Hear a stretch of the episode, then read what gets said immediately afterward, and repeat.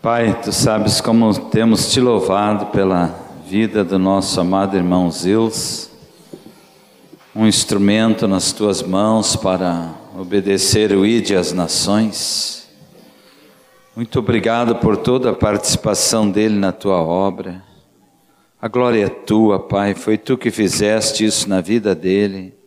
E nós queremos te render graças, Senhor e pedir que tu estejas com a tua maravilhosa unção, aquela que permanece em nós, de modo especial agora se manifestando através dele quando vai usar, vai transmitir tua palavra.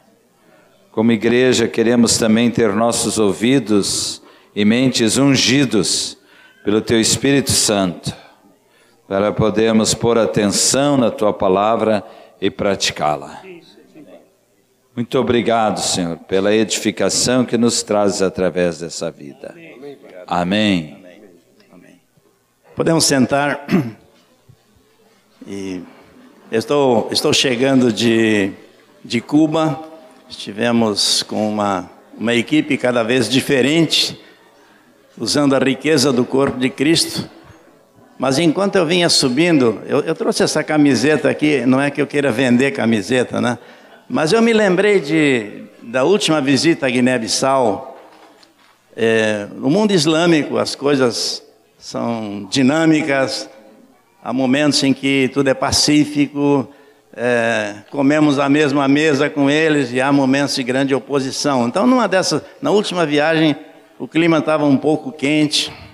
O rei Adriano e um dos seus auxiliares chegou à casa do Jorge para se despedir da equipe. Eles são muito corteses Aliás, eles vêm todas as manhãs, quando tem visita, para saber se falta alguma coisa para os visitantes e etc.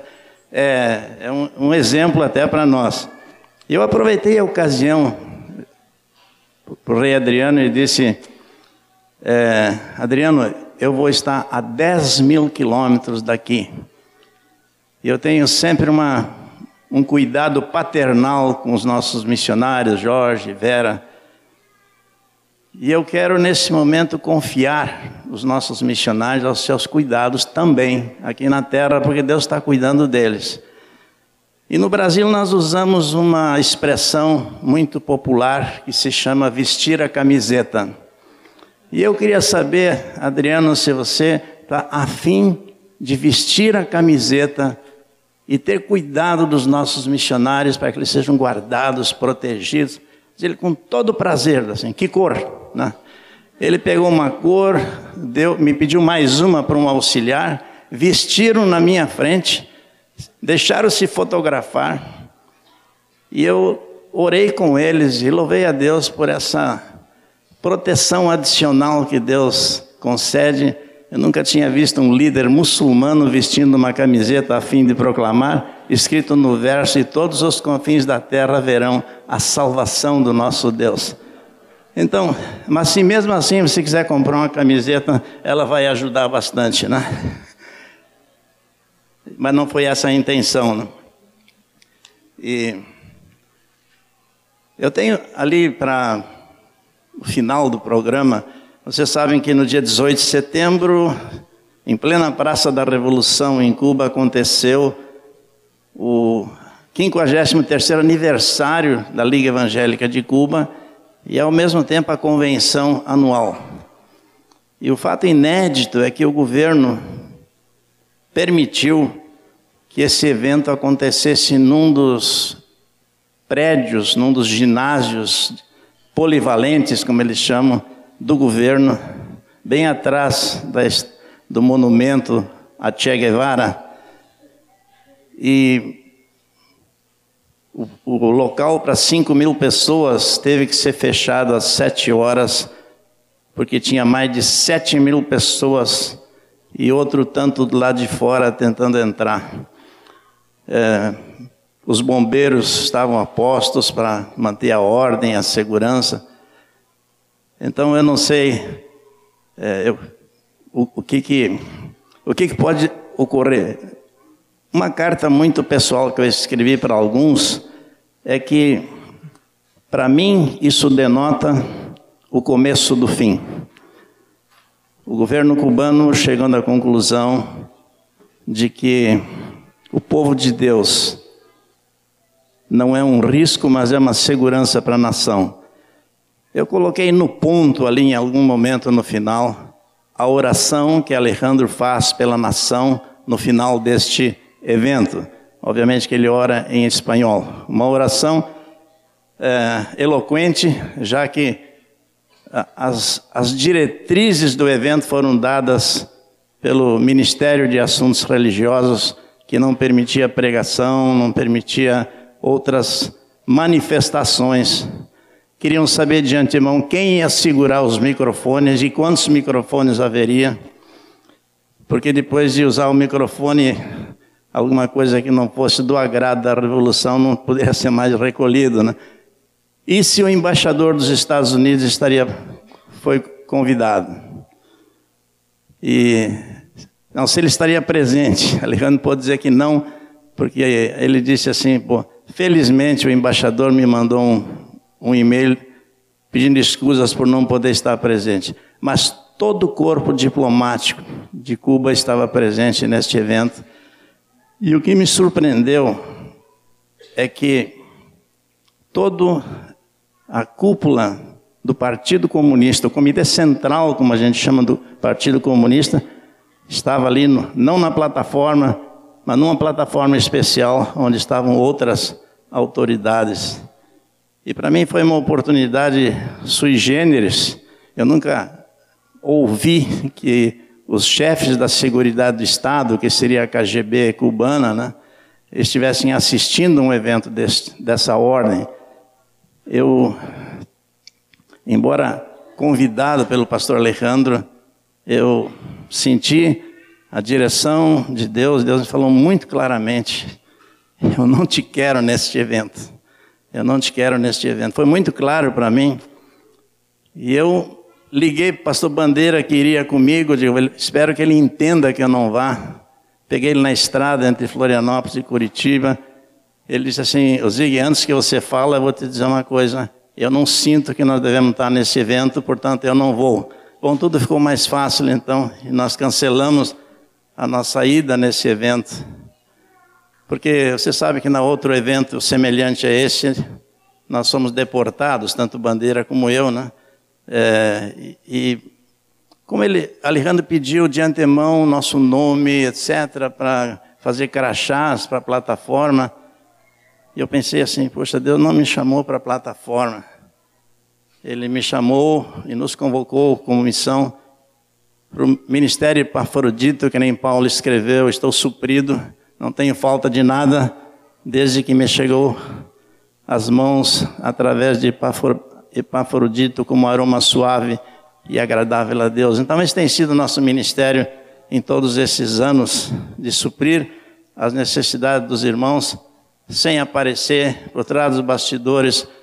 Embora os irmãos tenham muito boa memória, estou olhando para o Vitor aqui, a igreja de Cuba lembra com muita gratidão e muita saudade a influência deste homem e de outros que passaram por aqui, Ingrid, Clary, e não me recordo dos nomes agora, mas que deixaram, deixaram suas, suas marcas.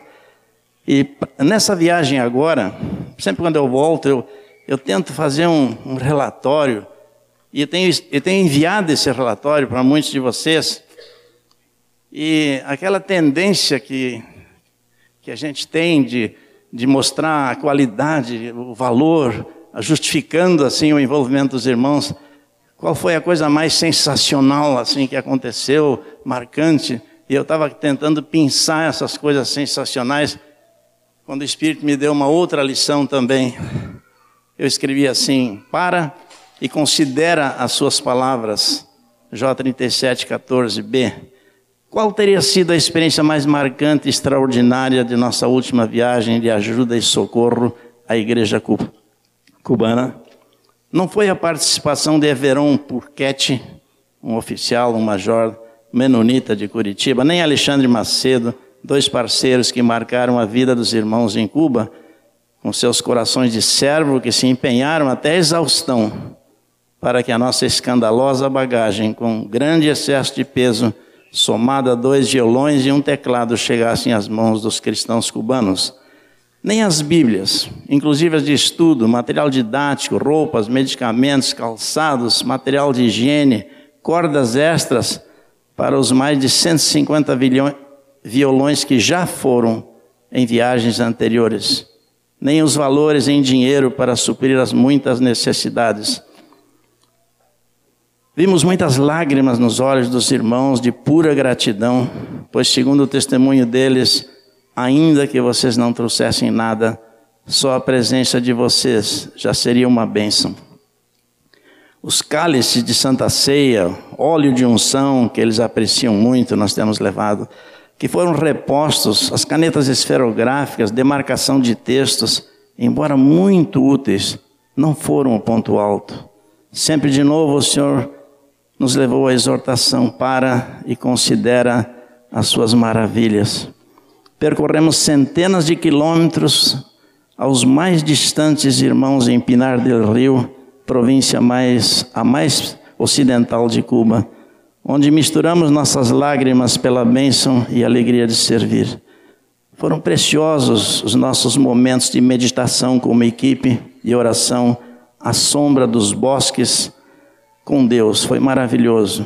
E o que dizer do momento em que vive a igreja de Incuba, onde a qualquer hora do dia ou da noite algo está acontecendo?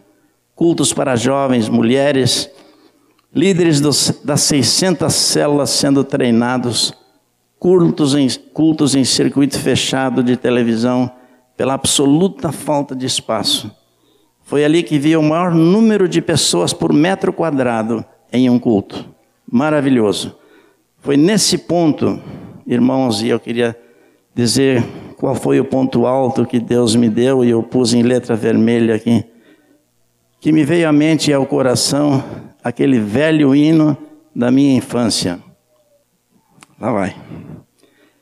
Mas o seu amor aos homens perdidos, das maravilhas, é sempre a maior. Quem não conhece o hino número 7 do cantor cristão, no céu e na terra está operando o poder do Senhor e etc, etc. Mas seu amor aos homens perdidos, das maravilhas, é sempre a maior. E nós vimos e sentimos isso, a maneira fantástica como Deus pinça homens de dentro do governo, de todas as camadas sociais, se é que pode chamar camadas sociais, porque está tudo tão unificado por baixo ali. Mas Deus, Deus chama. Assistimos um culto na igreja do capitão, hoje promovido a Major Toledo, que é pastor Toledo, um dos pastores da Liga Evangélica. Estive com o Marco no ano passado, ele estava começando na sua casa, hoje com 280 irmãos congregando com ele, um homem, um homem de Deus que descobriu que Jesus é a solução e a salvação para a nação. Por isso eu escrevi aqui: é tempo de levantar os olhos e ver os campos brancos para a ceifa e pôr mãos à obra. Venha fazer parte dessa revolução. E quando, somado a isso, eu vi o evento, eu fui olhar o local, fui, participei é, da, do grupo que eles repetiram muitos dos, dos números das canções. É, pela proibição do governo de não pode pregar, eles deram a licença, mas pareceu aquele outro evento na Praça da Revolução, a celebração evangélica, e depois parece que se arrependeram porque a repercussão começou a crescer, a crescer. Vocês lembram que as, o povo de Deus pediu para realizar cruzadas nos mesmos locais onde o Papa anterior realizou as missas campais.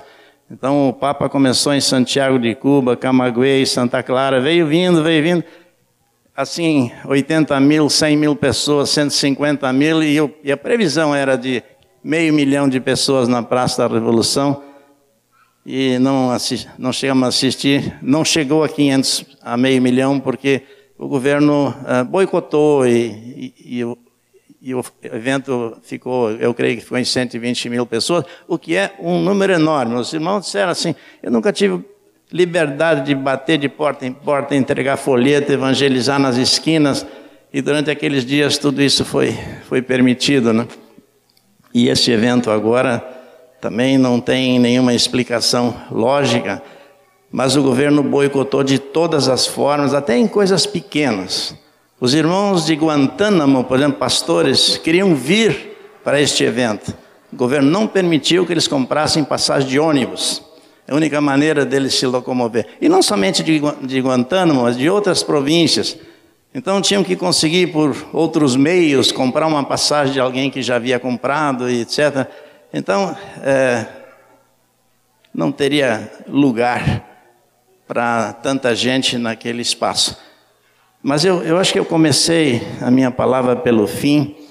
Depois eu queria que nós ouvíssemos a, a, algumas cenas, alguns flashes das crianças, etc.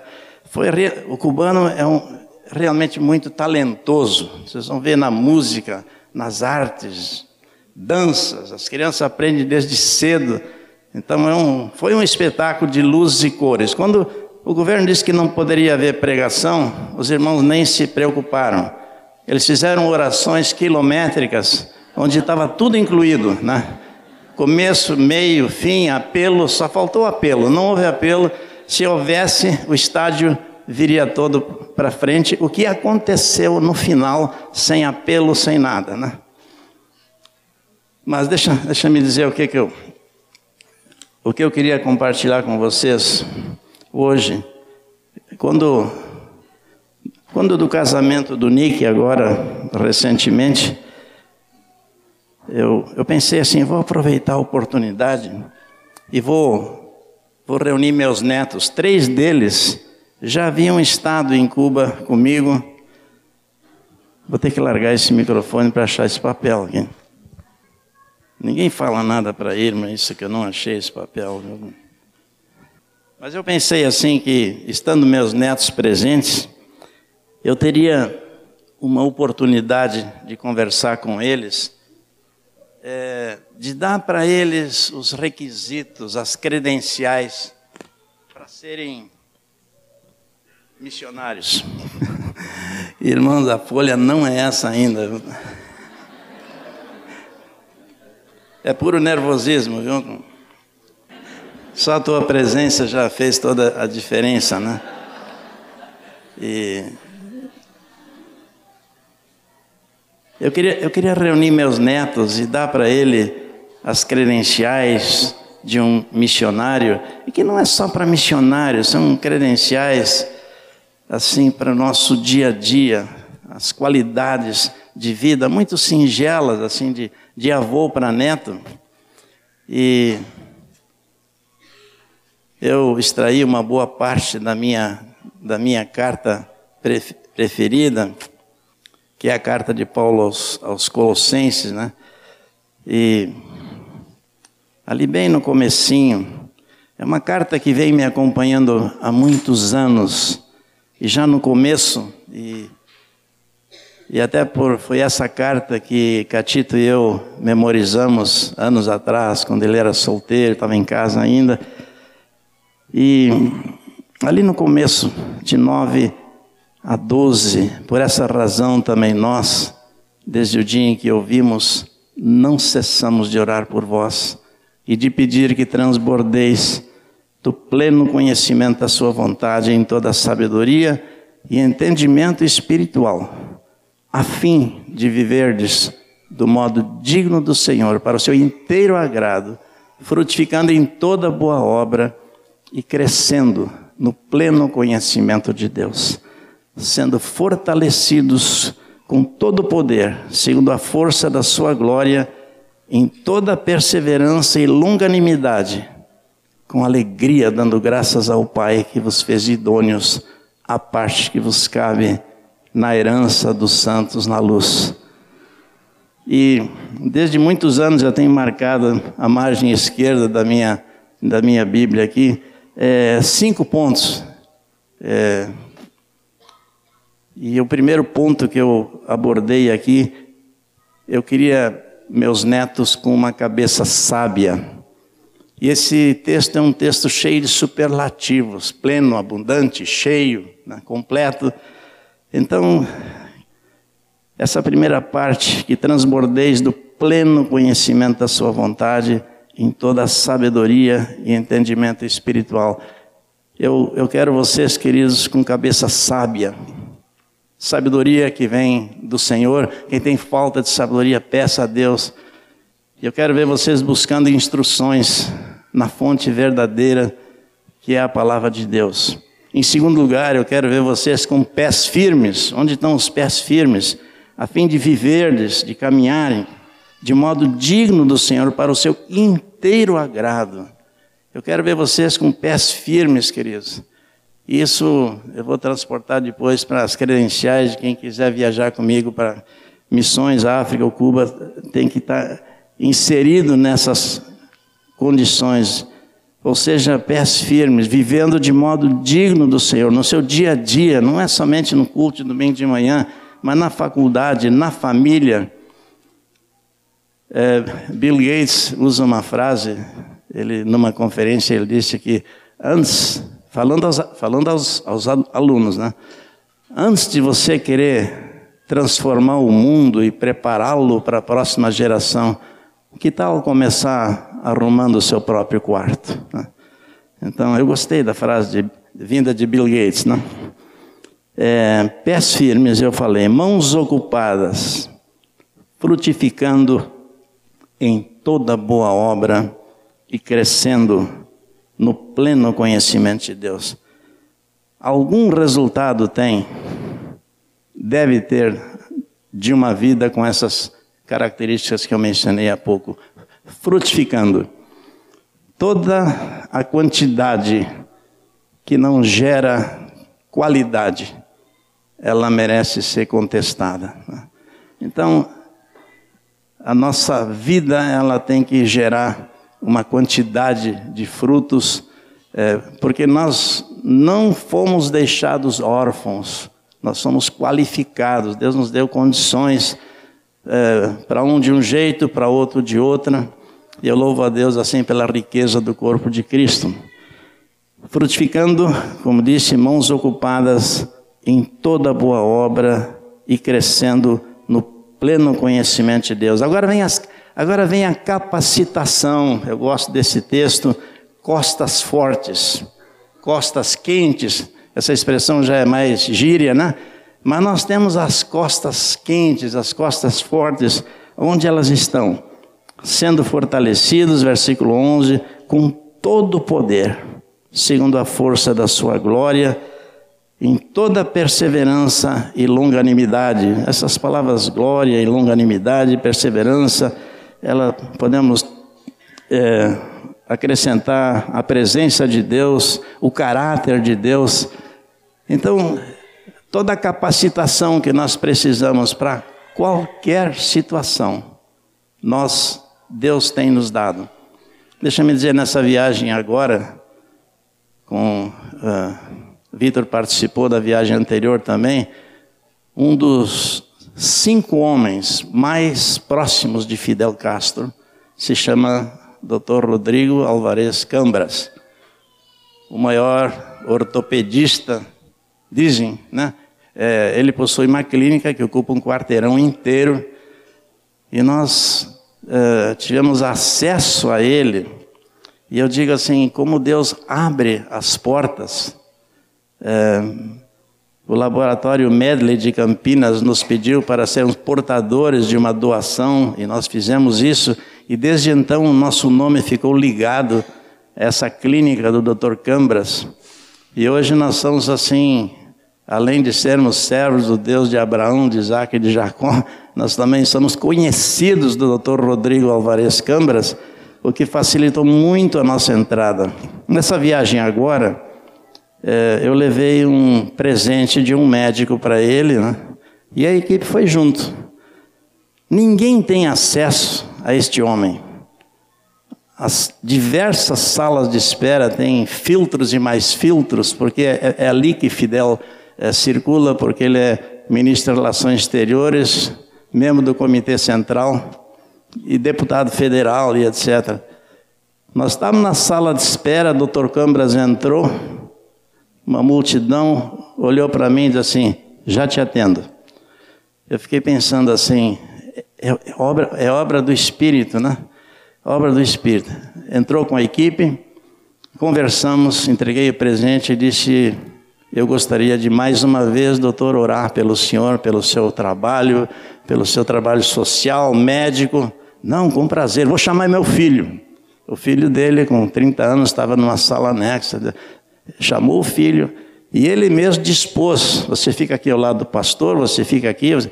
Preparou a foto. Né? E aí tivemos chance de orar por ele, pelo filho, abençoando a vida dele e preparando, porque a nossa oração tem que ser um testemunho e já é uma pregação, né? já dá o caminho, verdade e a vida, e que ninguém venha ao Pai senão por Ele. Né? É porque às vezes é a única chance e talvez a última chance de conversar. Então, é, sendo fortalecidos com todo o poder, Deus abre as portas, Deus abre. Aliás, até um adágio popular: o mundo abre alas para quem sabe para onde caminha, né? E Deus abre alas, Deus abre alas, Deus abre portas, se nós tivermos a intimidade suficiente com Ele. E o último item que eu tenho aqui, eu disse meus netos: eu quero ver você de rosto alegre, com alegria, dando graças ao Pai que vos fez idôneos a parte que vos cabe na herança dos santos na luz. Eu tenho dito isso muitas vezes, né? Eu, eu não quero nenhum dos meus netos faltando naquela chamada. Vocês lembram do hino aquele, né? Quando Cristo sua trombeta lá no céu mandar tocar. E aos remidos dessa terra, meu Jesus se incorporar e fizesse então chamada, lá estarei. Eu quero que cada um dos meus netos, eu quero cada um de vocês aqui.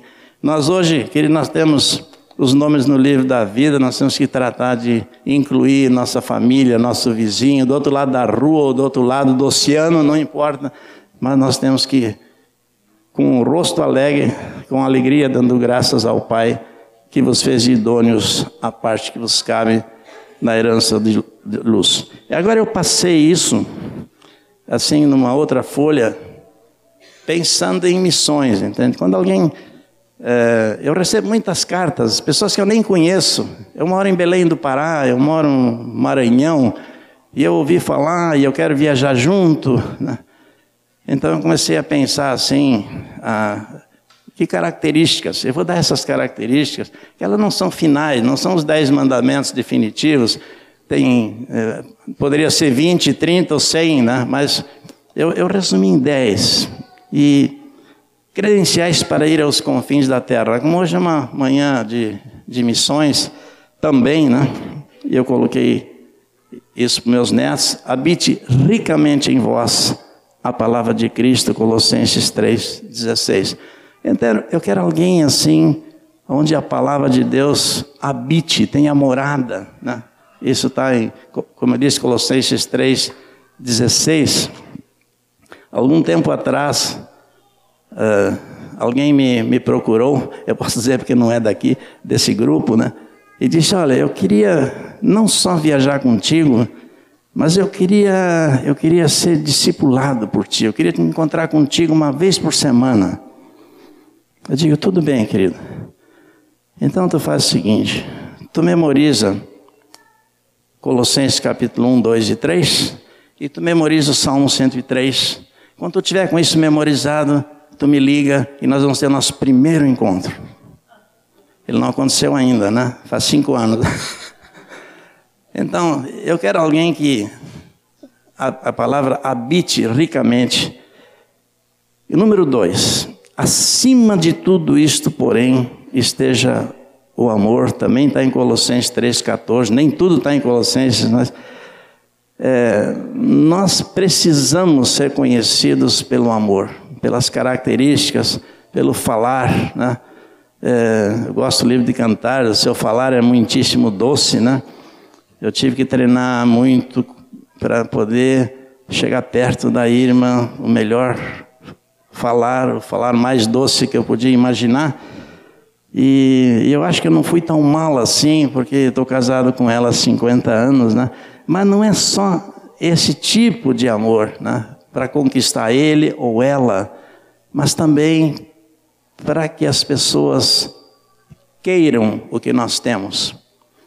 Eu estive uma vez hospedado, nas primeiras viagens a Cuba, hotel Vedado, no bairro de Vedado, onde o governo dava, não sei se dá mais, uma lua de mel, sexta, sábado e domingo para quem casa, os noivos. E neste hotel nós encontramos Juan e Teresa. E naquele tempo ainda imperava o, o, o, vamos dizer, o Império Russo ali, eles mandavam e eles chegavam no, no restaurante do hotel, nos tiravam da mesa com um autor, autoritarismo muito grande, né? E esse casalzinho, eles sempre. Cubano já é retraído, ele já acha que não tem direito a nada, ele foi criado assim. Obrigado, meu irmão. E nós passamos a convidar Juana e Teresa, sentem conosco aqui na mesa. Não, não, não tinha mesa para dois, era mesa para seis, para oito. Sentem conosco. Uma refeição, duas refeições. Aí uma, um sábado à noite nós fomos. Uh, quem foi a Cuba conhece a sorveteria Copélia. Dizem que é o melhor sorvete do mundo, né? Então tem uma praça ali, a três quadras desse hotel, onde o ritual de tomar um sorvete, ele leva eh, mais tempo do que essa gravação, mais tempo do que três horas. Porque tem uma fila para tu comprar o ingresso, ou seja, o ingresso, você compra o sorvete, você pede uma bola, duas bolas, três bolas, paga. Isso você passou por uma fila de uma hora e tanto. Sábado à noite não tem problema, né? Os namorados, eles têm tempo. Aí vem a segunda fila para receber o sorvete. Então, é, é, um, é, um, balcão sinuoso por dentro do bosque, com um, mochinho alto, onde, onde tu decide qual é o mochinho que tem a fila menor. Tem fila de 10, 15, 20 pessoas, você fica atrás, até que cada um deles se delicie com seu sorvete e eles, depois de esperar tanto tempo, não tem pressa nenhuma. Tá? E não adianta empurrar, não adianta e você fica ali atrás. E, imagina, nós ficamos com Juan e Teresa ali na fila. E foi nesse ponto assim que Juan e Teresa nos perguntaram: Quem são vocês? A missão Portas Abertas, naquele tempo nós estávamos viajando por Portas Abertas. Nós não estamos para evangelizar, nós estamos para suprir a igreja. E eu estava querendo cumprir os requisitos da missão Portas Abertas. Eu disse, não, nós somos gente como qualquer, nós estamos mesmo uma igreja no Brasil e tal. Não, vocês têm algo, vocês têm, vocês têm. E foi uma insistência tão grande, queridos, tão grande, chegou num ponto assim, a caminho de volta, Juana e Teresa disseram para mim, por favor, não nos prive do que vocês têm. Porque o que vocês têm tem valor. Digo, tudo bem. Eu disse, Juana e Teresa, vocês vão para o banco, banco da piscina ali na, no pátio do hotel. Eu vou subir o apartamento. Eu ia buscar uma Bíblia, ia buscar eventualmente um sabonete, um creme dental. E eu apresentei Jesus para eles. Eu disse: olha, o que nós temos é Jesus. É, Jesus é o caminho, a verdade e a vida. A gente costuma dizer que todo mundo é filho de Deus, nesse país também, eu vou dizer, todo mundo não é filho de Deus, todo mundo é criatura de Deus. Mas este livro aqui tem um man sensacional. Mas a todos quantos o receberam, deu-lhes o poder de serem feitos filhos de Deus.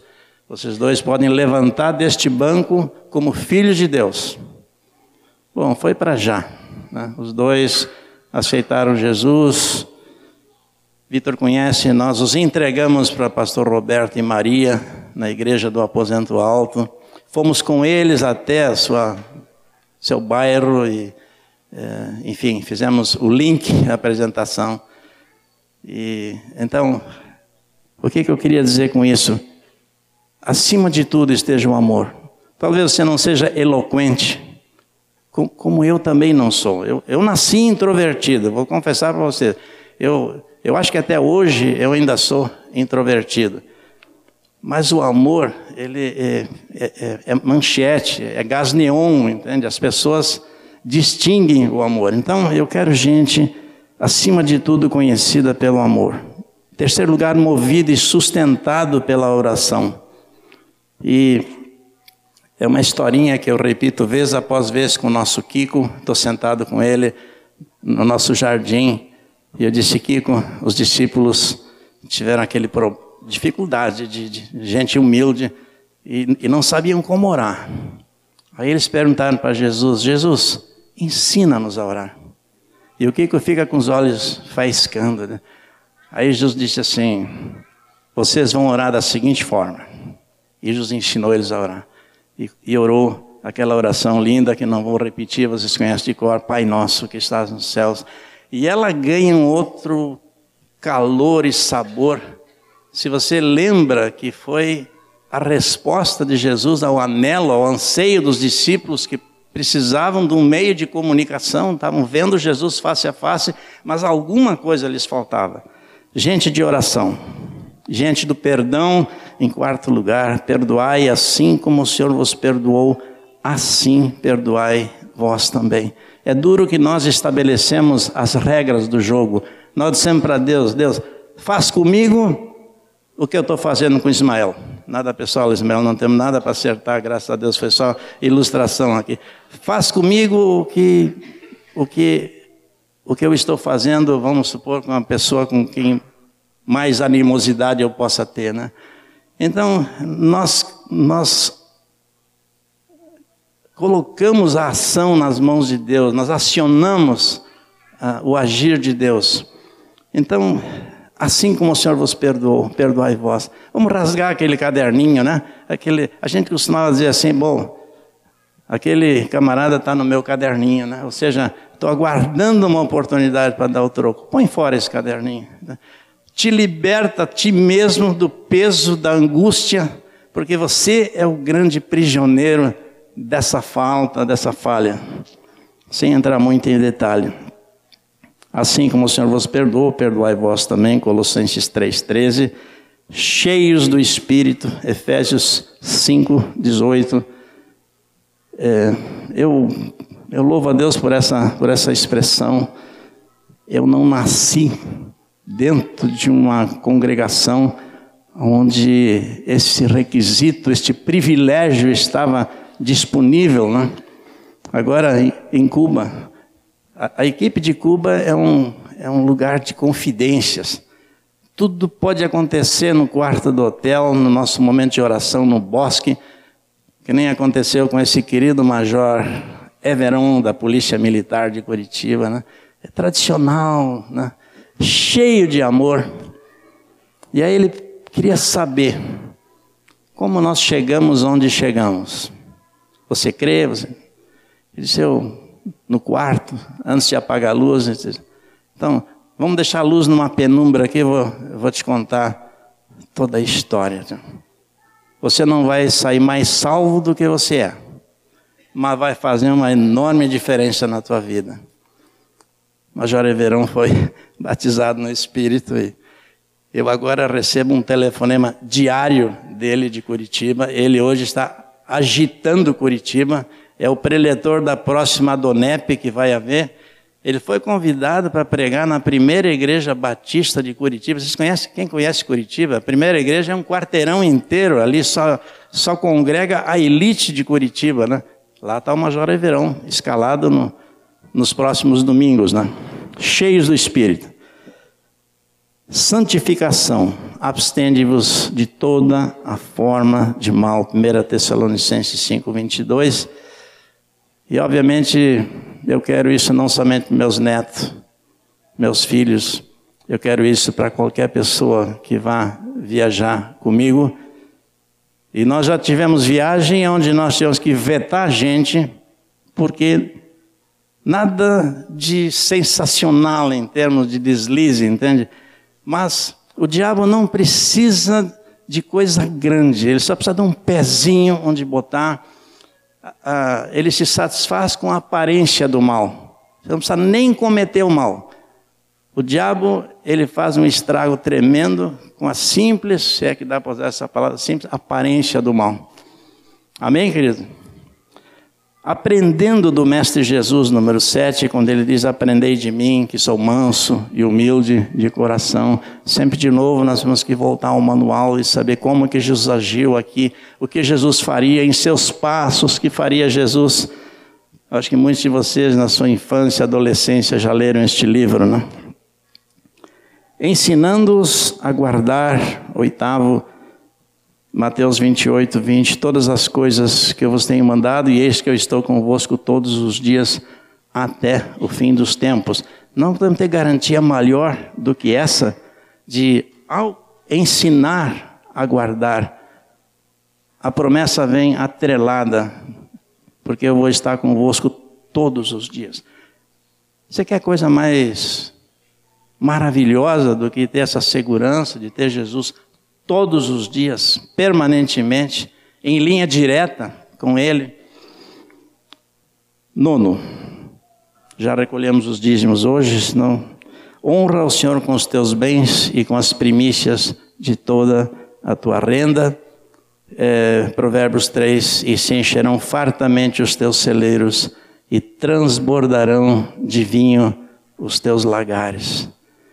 E eu eu louvo a Deus assim por pela generosidade dos, dos irmãos aqui em outros lugares. Eu diria assim que bem-aventurados os generosos. Eu tenho uma pena de quem é econômico. Não era essa palavra que eu queria usar, mas vamos usar. De quem é exageradamente econômico, entende? É, pensando que vai fazer falta, porque se eu aplicar no reino vai fazer falta. Né? Não vai fazer falta.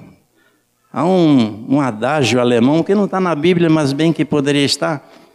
Deus não se permite presentear. Tudo que nós investirmos será devolvido fartamente. E se encherão fartamente os teus celeiros e transbordarão de vinho os teus lagares. E como eu, para não ir para 10, 11, 12, 20, eu fiquei no décimo, usando Filipenses 4 8, eu disse para os meus netos, e quanto ao mais, queridos, como quem finaliza a conversa, quanto ao mais, tudo que é verdadeiro, tudo que é respeitável, tudo que é justo, tudo que é puro, tudo que é amável, tudo que é de boa fama, se alguma virtude há, se algum louvor existe, seja isso que ocupe o vosso coração. Eu digo a mesma coisa para vocês, queridos. Finalmente, é, tudo que é verdadeiro. Esse, esse texto está incluso de ponta a ponta nesses dez mandamentos. Para mandamento não é a palavra apropriada, mas vamos lá, mandamentos. Ele está incluso. Finalmente, irmãos queridos, tudo que é verdadeiro, tudo que é respeitável, tudo que é justo, tudo que é puro, tudo que é amável, tudo que é de boa fama. Se alguma virtude há, se algum louvor existe, seja isso que ocupe os vossos corações. E, e qualquer um que sonha e pretende é, viajar conosco, não precisa nem conosco, qualquer né, é, envolvimento na obra do Senhor, ele vai precisar dessas credenciais ou vai se quebrar em alguma curva do caminho. Eu estava viajando agora com, com o pastor Bandeira. Eu devo ter contado isso para vocês. Bandeira foi pegou prisão domiciliar comigo em Cuba numa ocasião, uh, no famoso hotel Comodoro. Não tínhamos permissão de sair a não ser para o aeroporto. Ele, nós dois somos expulsos do país ele num momento e eu no outro, não sabia onde ele estava. E ele preocupado com o que poderia acontecer comigo. Mas é, quando nós estávamos pousando, né, quando a comissária dá aquele aviso assim, dentro de alguns minutos estaremos pousando no aeroporto José Martí e tal, e todas aquelas instruções. E Bandeira me tocou e disse: Zig, eu estou com muito medo. Nós tínhamos saído da prisão domiciliar na viagem anterior. Né? Então a gente sabe que de alguma certa, de uma fica marcado o seu nome, né? Aí eu disse, bandeira, eu também. Estou com muito medo. Mas vamos lembrar da nossa imunidade em nome de Jesus. Ninguém vai nos tocar. Nós somos intocáveis. Vamos lembrar dessas promessas da palavra. E aí eu comecei a rabiscar um, um poeminha de meia dúzia de letras aqui, de linhas, sobre Jesus. Eu não tenho mais volta, até porque não tinha volta. Ele ia posar, não tinha escolha, não tinha, não dá para trocar de rota, né? Dentro de alguns momentos nós estaremos encarando imigração, aduana e etc. Né? Jesus, eu não tenho mais volta. Com a mão no arado e as pontes queimadas, para trás eu não posso e nem quero voltar. Embora cansado dos muitos cuidados, para trás eu não quero e nem posso voltar. Não sei do futuro, pedregoso, escarpado, mas sei do passado. Eu, eu quis dizer o seguinte: eu sei o retrospecto, Senhor, quanto eu fui guardado. Não sei do caminho, mas sei que sozinho jamais estarei. Tu és meu Jesus, meu mestre, meu bem. És quem me dirige por onde não sei, mas sei com certeza, importa com quem. Por isso, com a mão no arado, vou encorajada em meu labutar. Para trás já não posso nem quero voltar. Com a mão no arado, eu vou continuar. Quer dizer, eu tenho, eu trouxe um CD agora deste mega evento que para mim vai virar uma página da história. São três horas. Vocês têm esse tempo ainda? Não. Eu imaginei que não tem. Então eu, eu pensei o momento culminante deste que foi a oração de Alejandro pela nação cubana e pelas autoridades que estavam ali eh, presentes, embora seja em espanhol, eu queria que vocês levassem em conta que na viagem passada, Vitor e eu estávamos ajoelhados na cama de Alejandro, sem nenhuma perspectiva humana de revê-lo, tal o estado dele. Um câncer que havia consumido todo o seu interior, eh, como ele diz assim, eu estou vazio por dentro. Eu não tenho nada, nada, mas tudo foi tirado do odeno, parte do estômago, metade do pâncreas, vesícula, etc. Né? Queridos, esse homem ganhou 15 quilos de peso. Ele tem dores ainda. Na, na, nessa apresentação, a doutora Maitê Otero, a oncologista, é, da, da liga, ela está ao lado dele. Ela, a todo momento ela está aumentando a dose de morfina. Não sei, vai aparecer, como é que chama isso? Borboleta, né? Já pronta para injeção. Dá para nós ouvir? Eu não sei se não dá para ouvir, né? Talvez em algum grupo menor, né, alguma célula, nós possamos é, tirar um melhor proveito. Mas a grande verdade é que nesse momento todas as autoridades do país, é, todos os ministérios, corpo diplomático e especialmente esses órgãos repressores do governo estiveram ali.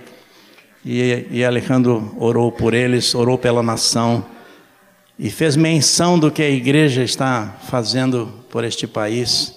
Pediu cura para os enfermos, pediu bênção sobre cada habitante desse nosso querido país, ele, ele, ele faz muita menção a respeito da nossa amada ilha de Cuba, né? Então eu acho que eu fico por aqui, queridos. É, esse foi assim o, o, que Deus colocou no meu coração. Eu achei que essa mensagem de Alejandro poderia assim gerar um maior impacto, mas talvez possa ser usado. O Vitor vai vai cuidar disso, de fazer fazer cópias, né? Realmente ele foi muito impactante, viu? É, ele, ele nunca sabe se ele vai ter uma outra chance de ter todas as autoridades. Ele foi muito polido, muito político, sabe? Mas não deixou de dizer nada do que ele precisava dizer. Deus abençoe vocês, queridos. Obrigado. Queridos, nós queremos A respeito do amado Zils, nós queremos fazer duas coisas agora. Primeiro, nós queremos saudar o nosso irmão pelo seu aniversário que passou na semana passada. Amém, igreja? Não, vocês estão tão murchos. É, eles são muito espirituais. Né? Então vamos cantar. Vamos cantar. Só você nessa data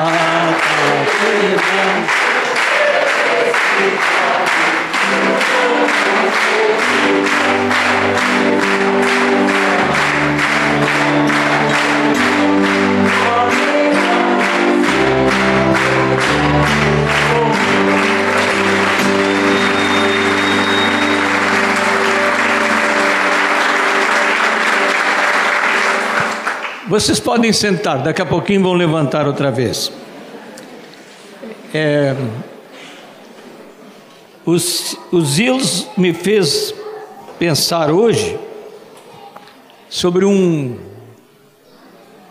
um colega a que se referia um, um bispo da igreja metodista. Quando ele se referia a esse colega, ele dizia assim: Olha, quando o fulano é, estiver no púlpito, não deixa ele descer de lá. E quando ele estiver fora do púlpito, não deixa ele subir lá. Mas os Zias é exatamente o contrário daquele homem. Porque esse bispo estava falando que aquele homem pregava tão bem e vivia tão mal que quando ele estava fora do púlpito nunca devia subir e quando estava lá nunca devia descer, devia continuar pregando até a morte.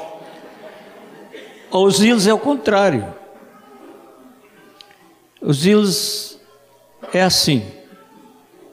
Aprendi a conhecer esse homem assim. Está conversando comigo, às vezes ali no corredor, ou junto com um colega, como aconteceu hoje, quando estava conversando com ele e o Ismael, e os, e os vocês sabem que ele é assim, ele quando está pregando é igual ele para um pouquinho e não consegue ir para frente logo. Vocês já observaram isso, né? Porque a emoção, não uma emoção carnal, mas a emoção da coisa do Senhor toma conta da vida dele. Ele é assim. E nós somos gratos a Deus por ele estar celebrando seus 75 anos entre nós e nós desfrutando da bênção que é a vida do nosso irmão. Vamos aplaudir a Jesus que nele está.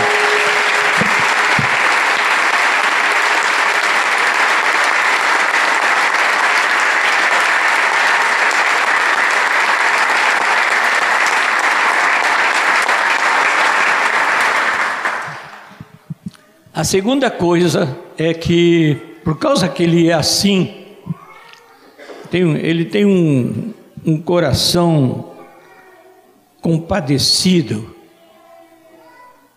cheio de amor. Ficamos sabendo que agora, nesta semana, quinta-feira, ele deve ir para uma viagem a Miami mas não vai para desfrutar das delícias de praias, nem para fazer compras num lugar muito sortido. Ele vai a Miami para ajudar uma pessoa que precisa de socorro, um pai que perdeu seu filho de 24 anos há pouco, com um câncer fulminante, e que sabe que precisa do Senhor. Exilza vai, vai fazer esta viagem e nós queremos orar por ele. Para que seja. É interessante ir fazer. Ele perdeu a conta do número de vezes que ele foi a Cuba, mas é lá por volta de 50 para mais. E vai para levar o amor de Deus na forma das coisas que a igreja vai alcançando as suas mãos para levar aos irmãos de Cuba, especialmente a palavra do Senhor. Mas agora uma pessoa, não é uma nação, uma pessoa. E o irmão é tocado pelo Espírito Santo tanto para pregar a uma nação como para pregar para uma pessoa. E nós queremos orar pelo nosso amado. Eu vou convidar que alguns irmãos que sentem que devem colocar as suas mãos sobre, sobre Zilos que venham aqui à frente e nós vamos orar por ele.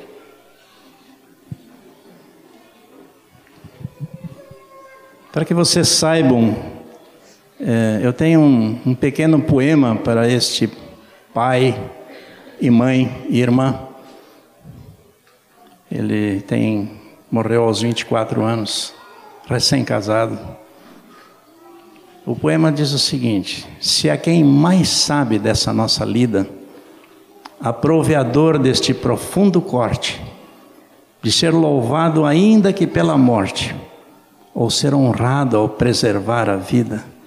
Ao coração que sangra esta ferida e ao viajante que se vê sem norte, cabe curvar-se diante de um mais forte, ainda que a imensa dor da despedida, pois Ele mesmo já pisou o trilho onde hoje se encontram nossos passos, quando em amor se separou do Filho e pela graça nos abriu os braços para nos dar por prêmio, ó maravilha, o reencontro eterno e mil abraços. Amém. Estão aqui alguns homens que sentem, mas eu sinto que algumas irmãs gostariam de vir e por alguma razão estão inibidas, às vezes somos tão tão masculinos no ministério. As irmãs podem vir também. Mas, Senhor, nós somos muito gratos pela vida do nosso amado. Em sinal disso, Senhor, nós estendemos nossas mãos sobre eles. Todo nós, todos nós que aqui estamos, estendemos nossas mãos para agradecer-te por a vida do nosso querido Siegfried Zeus. E agora, Senhor, sabendo que sem ti nada podemos fazer, que o toque do teu espírito para enviá-lo a esta pessoa sofrida em Miami vai ser acompanhado pela manifestação do teu poder. Obrigado, Senhor. Obrigado, Senhor no ministrar àquela pessoa esta palavra de vida pela qual nosso amado tem vivido. Toca aquele homem e sua família que não te desconhecem, mas que precisam rever tudo o que passou para ter um encontro mais profundo contigo. Abençoa nosso querido Senhor. E também oramos pela sua família, sua esposa, seus filhos, seus genros, sua nora, seus netos. Guarda essa família para a tua glória, Senhor. Muito te agradecemos a vida do nosso irmão. Muito mesmo, Senhor. Tu conheces o nosso coração e sabes disso. Muito obrigado, Senhor, pelo que fizeste, pelo que estás fazendo e pelo que irás fazer. Muito obrigado. Amém. Só queria é, lembrar os irmãos que esse doutor Eliseu, a quem o Zig vai visitar, já esteve pregando aqui. Contou sobre as vezes que esteve preso em Cuba e os milagres que Deus fez quando ele foi liberto. E esse homem depois foi viver Miami. E uma palavra que o Siegfried deu para ele falou assim: não deixe o o brilho da prosperidade americana afetar a simplicidade do teu coração. É, e agora este homem, junto com sua esposa, só tinha esse filho e uma filha, e esse filho morreu. E a gente pergunta, mas por quê? Mas sabe, amados, nós temos que aprender a não perguntar a Deus por quê, mas para quê. Amém? Muitas vezes pensamos que o fato de sermos filhos de Deus, nós temos imunidade contra tudo, né? Porque nós temos alguma palavra, nem um fio de cabelo vai cair sem que o pai saiba. Mas deixa eu dizer uma coisa. Às vezes o fio de cabelo não é queimado nem na fornalha acesa sete vezes mais. Mas às vezes Pedro e Tiago são presos e Tiago é passado ao fio da espada. E Pedro é liberto. E a, e a mulher do Tiago diz: mas, mas por que, Senhor? O Senhor ama mais a Pedro do que a mim? Não, para quê? Porventura não podia o Senhor ter guardado Estevão do apedrejamento? Não era um homem de Deus? E por acaso o Senhor não podia ter curado Epafrodito de uma maneira milagrosa, mas ele esteve quase à morte e Paulo teve que clamar e o Senhor livrou. E Timóteo que andava com, com Paulo e Paulo diz: Timóteo, toma um pouco de vinho também por causa das suas constantes enfermidades.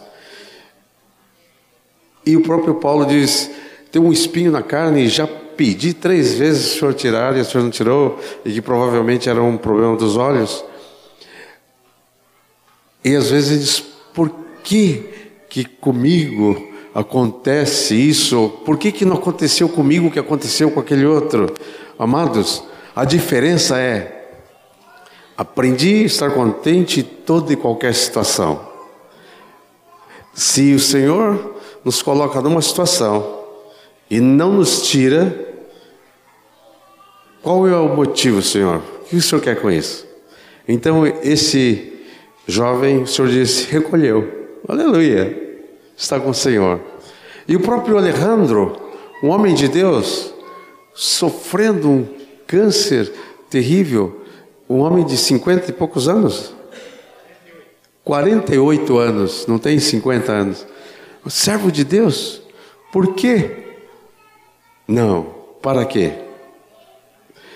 Ele glorifica a Deus, ainda nos seus leitos cantam de júbilo. Amém? Amém. A, a, a, igreja do Senhor está feliz, ainda que eu ande pelo vale da sombra da morte, não temerei mal algum, porque tu estás comigo. Tua vara, teu cajado me consola. Amém? Aleluia.